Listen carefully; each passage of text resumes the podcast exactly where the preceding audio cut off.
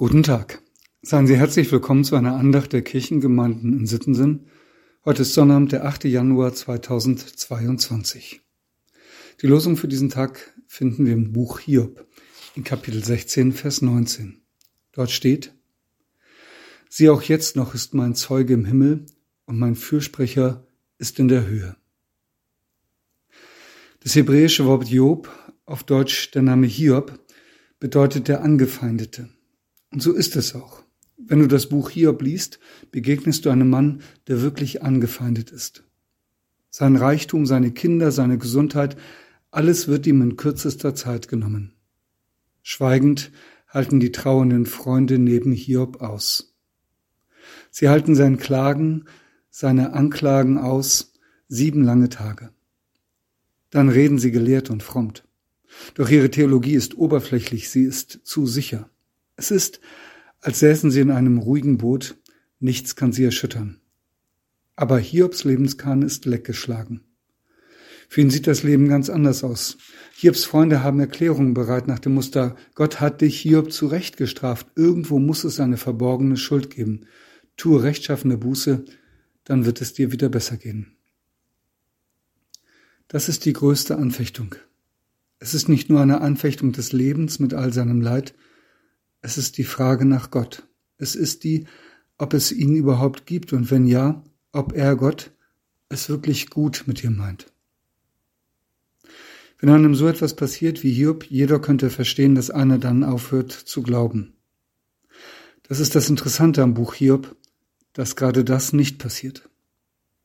Wenn ein Mensch aufhört zu glauben, passiert das ja in der Regel auch nicht melodramatisch mit großer Ansage. Es ist eher ein schleichender Prozess. Die Frage nach Gott wird einem unwichtig. Die Gleichgültigkeit ist der große Feind des Glaubens. Und das ist das Faszinierende am Buch Hiob. Gegen allen Augenschein glaubt Hiob an Gott. Er versteht Gott nicht. Und wenn er etwas versteht, macht es ihn wütend. Er ist enttäuscht und unendlich traurig über all das, was ihm genommen wurde. Aber er hört nicht auf, mit Gott zu reden. Er klagt an, er macht Vorwürfe, er streitet regelrecht mit Gott und bei allem Diskutieren mit Gott gleichgültig ist er ihm nicht. Und ganz tief innen weiß er, was er mit dem heutigen Losungsvers ausdrückt. Sieh auch jetzt ist noch mein Zeuge im Himmel und mein Fürsprecher ist in der Höhe. Gott ist mein Zeuge, er ist auf meiner Seite und er tritt für mich ein. Es ist, als würde er von Jesus reden, ohne dass er ihn schon kennen konnte. Wie kann man so glauben? Ich weiß es nicht. Ich habe ja auch Gott sei Dank nicht so etwas erlebt wie Hiob. Ich kann von mir nicht sagen, wie ich reagieren würde, aber ich danke denen, die seine Geschichte aufgeschrieben haben, weil sie mir und anderen Hilfe ist. Mich hat die Geschichte einer Frau aus Ostfriesland sehr fasziniert. Sie gehörte zu unserer Nachbargemeinde. Das erste Kind, das sie zur Welt brachte, hatte eine starke Behinderung. Es wurde nur 16 Jahre alt und bis zu seinem Tod musste es von seinen Eltern gepflegt werden. Diese Frau erzählte mir einmal, wie sie mit Gott gestritten hatte, wie sie nicht mehr glauben konnte, wie sie wütend über das Schicksal war und wie leer, als ihre Tochter gestorben war. Und dann sagte sie, aber ich danke Gott doch für jeden Tag, den wir hatten. Ich kann es nicht beschreiben, aber die Liebe, die ich in dieser Zeit spüren konnte, war etwas ganz Besonderes. Meine Wut, sagte sie, ist manchmal noch da, aber mein Dank auch. Vor allem weiß ich meine Tochter jetzt bei Gott geborgen. Das macht mich stark. So ungefähr hat sie gesagt.